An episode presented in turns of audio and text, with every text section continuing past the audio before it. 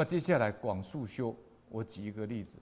我们台湾有个政治，我们一般他就是因为他他这个行为很清高嘛，我们称他叫政治圣人，院长王建轩啊，台湾人很多人都很敬佩他的这个善行。王建轩呢，他帮助有一个台商在大陆上海叫张君达，张君达成立一个新华爱心教育基金会。他们有一个扶助大陆贫生呢，拾回珍珠计划，就是珍珠啊。他们在大陆的大陆那个落后的偏远地区呢，找出那个蒙尘珍珠，就是他是一个人才，可是他因为家穷呢，没有办法发挥，没办法没办法散出他的光芒，这叫拾回珍珠计划里面的蒙尘珍珠，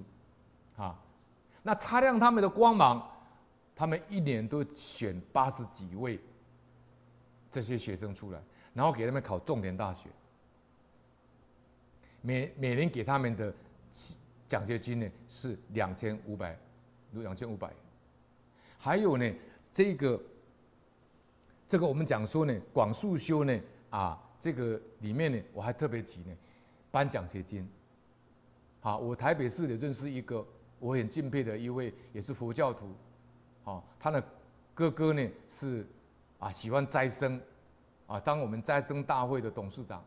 每年都是捐很多钱去行善布施。他他所办的那个高中呢，我们台北市的一个很有名的私立高中呢，我就不好意思帮他打广告了。在我们台北的木栅，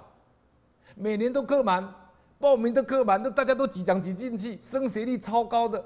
只要送进去就可以考上台大。所以你说善怎么没有循环呢？善因善果怎么没有循环呢？两个兄弟啊，都是菩萨示现的，啊。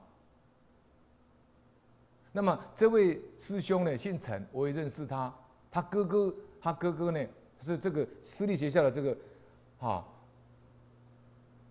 就讲出来好了。东山高中的校长，哈。那创办人呢，还是我们一个佛教的。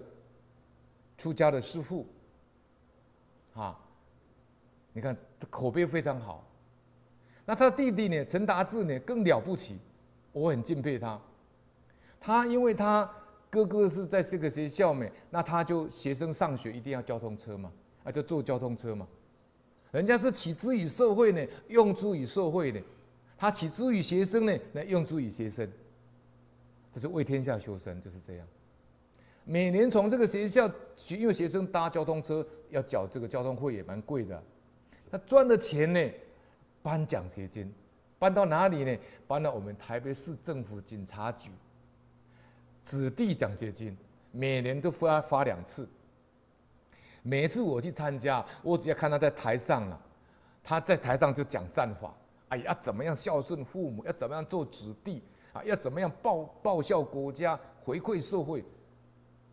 我都很感动啊，每人一间都是几百万的，啊，我们台北市所有的七这个警察呢的子弟呢都跟他申请奖学金，这个叫做这个叫做呢广数修啊，现代版的广数修啊，啊，